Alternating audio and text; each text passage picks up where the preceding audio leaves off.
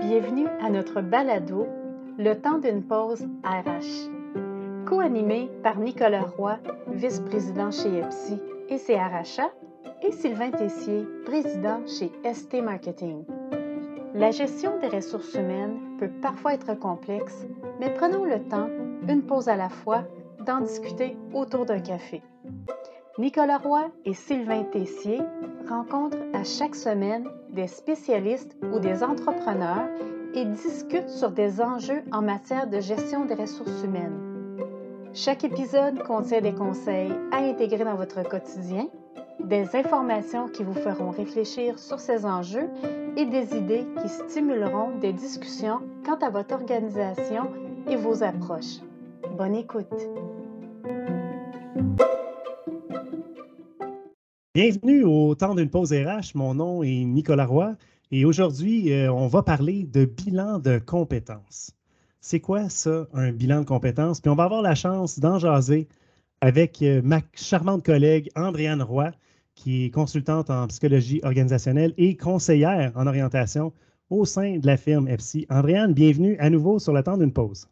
Ben, merci Nicolas de me recevoir à nouveau. Le plaisir est pour moi. Et Andréane, aujourd'hui, tu vas nous parler du bilan de compétences. Est-ce que tu peux nous en parler?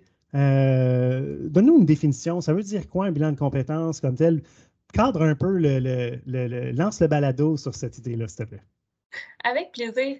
Euh, en gros, ce qu'on doit savoir, c'est que le bilan de compétences, ça s'inscrit dans un contexte où euh, les travailleurs de nos jours vont souvent se remettre en question par rapport au sens qu'ils attribuent à leur travail, ou à la direction qu'ils veulent donner à leur carrière. Donc, les parcours linéaires se font de plus en plus rares, ça existe mmh. encore, euh, mais très souvent, on va voir que les, les individus vont avoir euh, des transitions professionnelles euh, tout au long de leur carrière. Donc, ce que ça permet, un bilan de compétences, mais en gros, c'est une démarche qui favorise le développement professionnel, puis qui permet de la reconnaissance des compétences, puis ça vise en gros à soutenir l'individu euh, face aux réalités du marché du travail? C'est une, belle, une, belle réponse. Euh, je pense que c'est un exercice qui est quand même intéressant à faire. Puis quand tu parles de, que, le, marché est plus linéaire ou l'emploi, en fait, est plus linéaire, évidemment, ce qu'on peut comprendre par ça, c'est que par le passé, quelqu'un pouvait être dans le même poste, dans la même organisation pendant un grand, grand nombre d'années. Tandis que maintenant, on voit que la moyenne ou la durée de vie, surtout avec les nouvelles générations, euh, évidemment, dans le même emploi, la même organisation, on est plus en entour du trois ans, je pense, euh, si je me trompe, euh, si je me trompe pas. Donc, ce que vous voulez dire par là, c'est vraiment ça. Hein, c'est que le, ce n'est plus droit, mais c'est une carrière ou, je dirais, un parcours d'emploi, c'est vraiment caractérisé par plein de boucles, plein de, chemins qui s'entrecroisent, et, etc. Je pense que c'est un peu dans, dans cette optique-là que tu mentionnes euh, ça au niveau de l'aspect linéaire. Oui, exactement. J'allais juste rajouter, euh, si tu me permets, je peux peut-être définir un peu c'est quoi les phases d'un bilan de compétences. Euh, Mais en fait, oui, ça serait le fun pour notre auditoire vraiment de regarder les différentes étapes. Puis après, j'aimerais que tu, si c'est possible pour toi, après les étapes, que tu nous parles des avantages pour l'individu qui s'inscrit dans une démarche de bilan de compétences, mais aussi pour l'employeur, hein, parce qu'il y a des gains au niveau de l'employeur. Fait si tu peux nous parler des étapes, et après ça, arriver avec les avantages, ça serait intéressant. Parfait. Euh, donc, euh, lorsqu'on accompagne une personne dans un bilan de compétences, ben, la première étape, euh, c'est ce qu'on appelle la phase rétrospective. Donc, en gros, ce qu'on veut dire, c'est un peu de regarder le passé, puis faire un retour sur l'histoire professionnelle de la personne. donc, un peu faire l'inventaire de toutes ses expériences passées. Ça peut être autant personnel que professionnel, parce que parfois, on vit des choses d'un point de vue personnel qui nous permettent de développer des compétences qui sont utiles euh, sur le marché du travail. Euh, c'est également de, d'élaborer sur la, connaissance de soi. Donc, euh, voir un peu c'est quoi nos valeurs, nos intérêts, oui, les compétences, mais c'est quoi nos croyances, notre personnalité dans tout ça. Puis faire un gros portrait de tout ça. Puis ensuite, lorsque cette phase est complétée, ça nous amène à la deuxième phase qui est euh, ce qu'on appelle la phase prospective. Donc, à l'opposé, ce qu'on fait, c'est qu'on va se projeter vers le futur, euh, puis déterminer dans le fond des objectifs professionnels qu'on souhaite atteindre qui nous motivent. Euh, puis, on va ensemble déterminer des stratégies, puis élaborer un plan de développement pour atteindre ces objectifs professionnels-là. Ensuite, euh, la troisième et la dernière phase, c'est la phase de réalisation. Donc, euh, un coup qu'on a regardé en arrière et vers l'avant, ce qui nous reste à faire, c'est de mettre en action euh, les pistes qu'on a, déterminées. Donc, c'est vraiment à ce moment-là là, que la personne conseillère va accompagner la personne participante dans la concrétisation de son plan de développement. Donc, c'est pas mal ça pour le tour des trois étapes. Et je peux finalement, si, si, si, je comprends bien, on regarde vers le passé, on se tourne les yeux vers le futur pour agir dans le présent. C'est un peu ça. Exactement. ça ne pourrait pas dit. Puis maintenant, si on regarde les avantages, quoi, ce serait quoi les avantages pour un individu euh, de participer dans une démarche de bilan de compétences? Oui, euh, ben, il y a plusieurs euh, retombées là, pour l'individu. Euh, puis en gros, il faut toujours garder en tête que ces retombées-là servent à répondre à un besoin initialement que la personne avait. Donc, ça peut être au niveau, ça peut être par exemple une personne qui veut mettre en lumière ses compétences et ses forces, qui se sent peut-être pas capable de bien vendre ses forces, soit au niveau de son employeur ou euh, advenant le cas où la personne souhaite changer d'emploi. et mmh Donc, ça permet un peu d'avoir un, meilleur portrait euh, global de nos forces. Euh, ça permet également de cibler les, les compétences qu'on souhaite développer, soit pour atteindre un objectif professionnel ou parfois juste pour se maintenir. On sait qu'on est dans un marché du travail où il y a beaucoup de changements constamment. Puis, mmh pour s'assurer, dans le fond, qu'on est toujours à jour là-dedans, euh, on doit continuellement travailler sur nos compétences. Euh, ça peut être également pour se réorienter.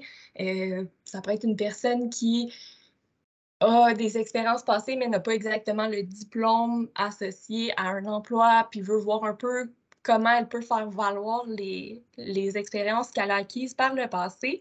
Euh, ça peut être également là, parce qu'une personne a un inconfort par rapport à son travail, est insatisfaite en emploi, mais pas nécessairement capable de mettre le doigt sur le problème exact.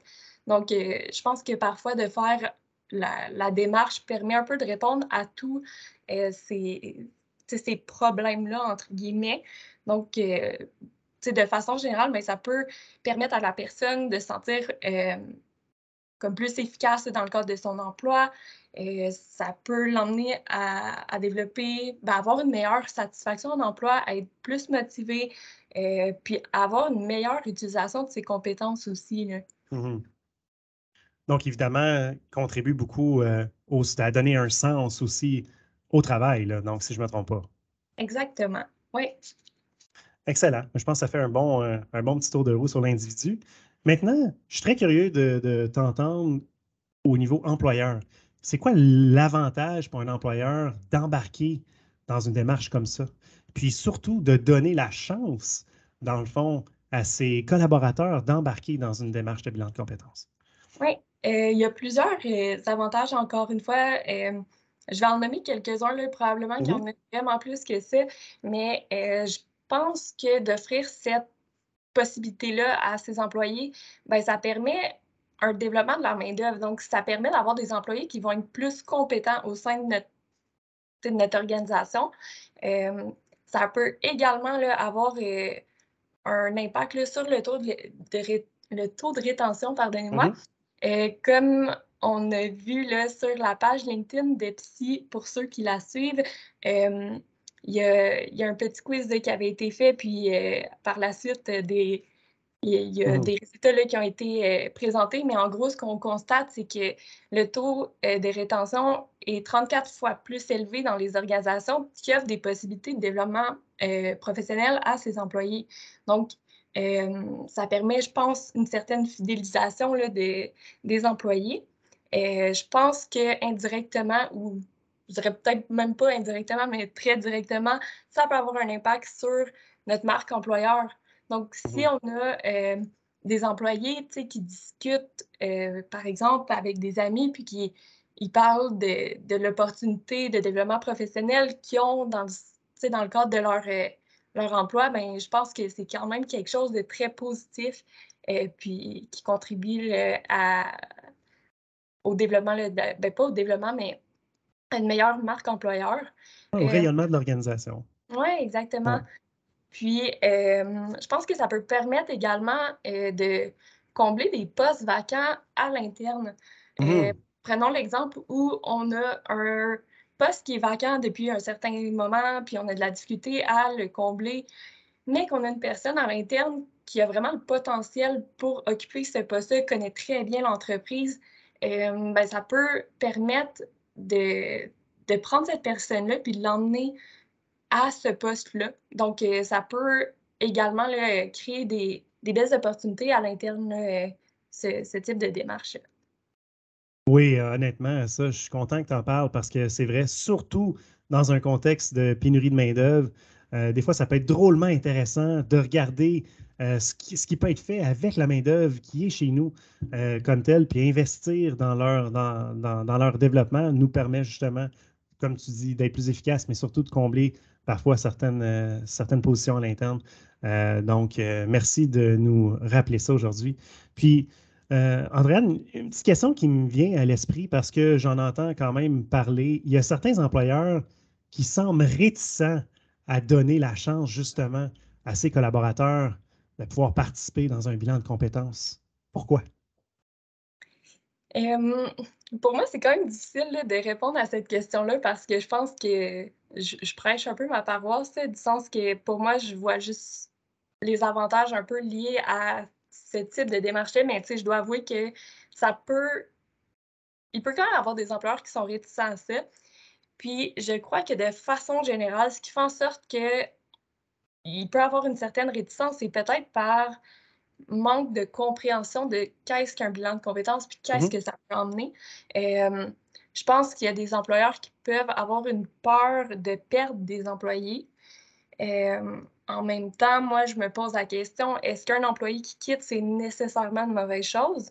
Est-ce que cette personne-là était vraiment assise à la bonne, sur la bonne chaise ou peut-être pas. Est-ce qu'elle était vraiment heureuse dans son emploi? il y en a qui vont quitter, puis au final, vont juste être plus heureux ailleurs, puis c'est vraiment correct aussi. Puis on souhaite, dans le fond, en tant qu'employeur, selon moi, avoir le plus d'employés qui sont heureux, satisfaits dans leur emploi possible. Donc, euh, je pense que c'est quand même quelque chose qu'on peut nuancer. sinon, tu sais, il y a des employeurs qui peuvent offrir de, de payer pour euh, un bilan de compétences. Donc, ce que je pense, c'est que oui, ça peut peut-être occasionner des coûts, mais en même temps, on se rappelle qu'avec la loi du 1 et on a quand même une certaine obligation les financière de former nos employés. Puis pour moi, j'ai de la difficulté à dire que c'est vraiment négatif. Là. Je pense que plus mmh qu'on forme nos employés, mieux que c'est également. Euh, mais je pense que ce qui fait peur, au final, c'est un peu les changements que ça peut créer à l'interne euh, d'une organisation. Donc, euh, d'avoir certains, euh, certains employeurs, oui, qui quittent ou qui décident de changer de poste au sein de l'entreprise. Ça veut pas, ça, ça amène à se re-questionner, revoir un peu notre structure interne.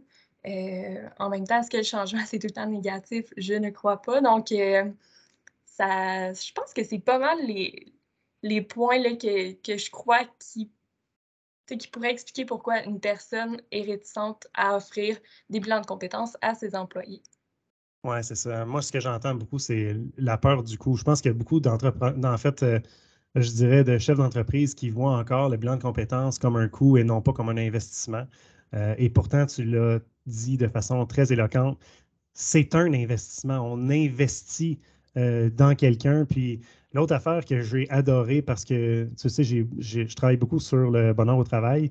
Évidemment, une force de travail qui est heureuse, et évidemment, ça, a un effet de contagion euh, comme tel. Mais d'un côté, chef d'entreprise, c'est que plus la force de travail est heureuse, plus elle va être potentiellement engagée, plus elle va être productive, plus ça peut amener à une meilleure performance de l'entreprise aussi. Donc, un impact qui pourraient être directement reliés au profit qu'un chef d'entreprise pourrait faire.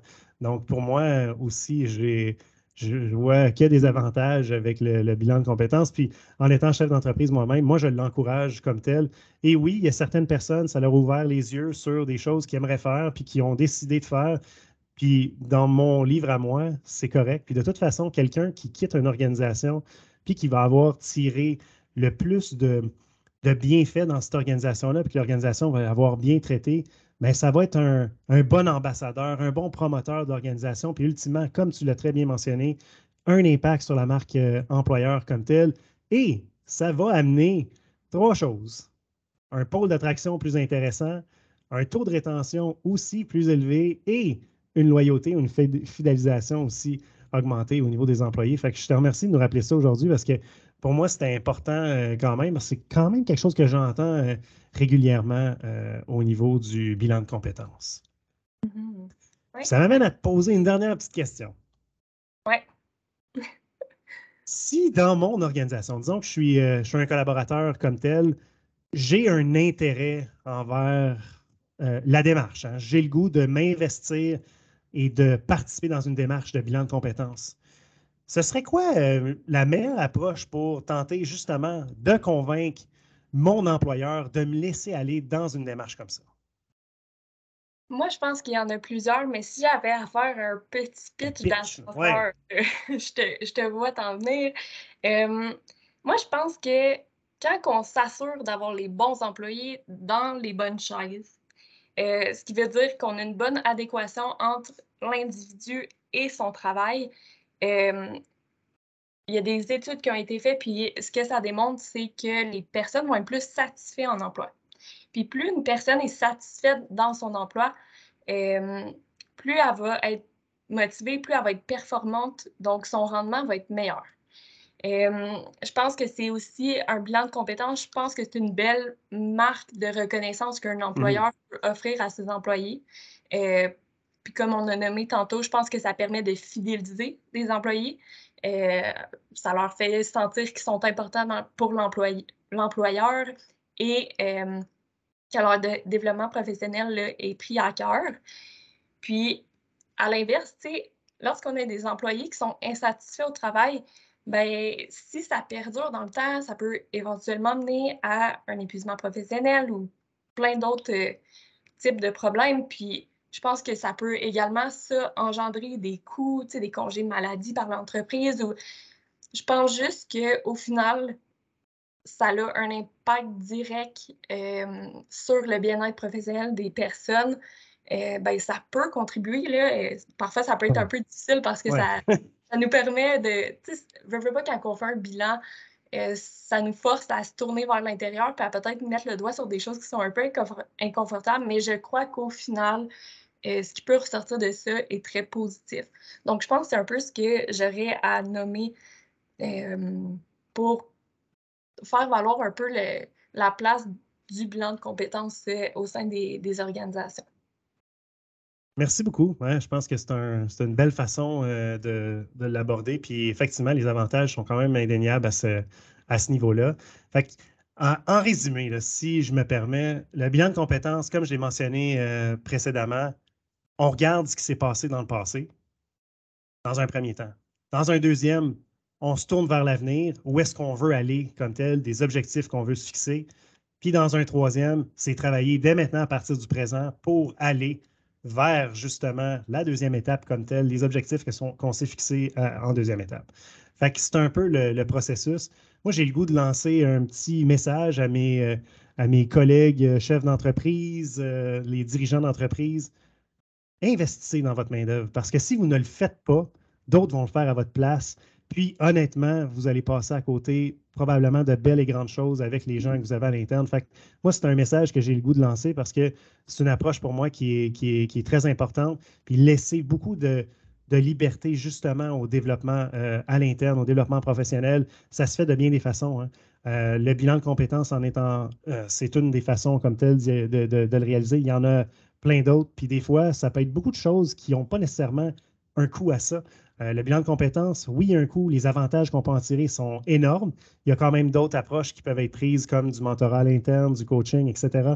Mais le message qu'il faut retenir, investissons dans nos ressources, puis le bilan de compétences, c'est une bonne façon de le faire. Andréane Roy, je te remercie énormément de ton passage euh, au temps d'une pause. Ben, merci encore pour l'invitation. Ce fut un réel plaisir. Ah, plaisir renouvelé comme à chaque fois. Chères auditrices, chers auditeurs, c'était le temps d'une pause RH. Au plaisir.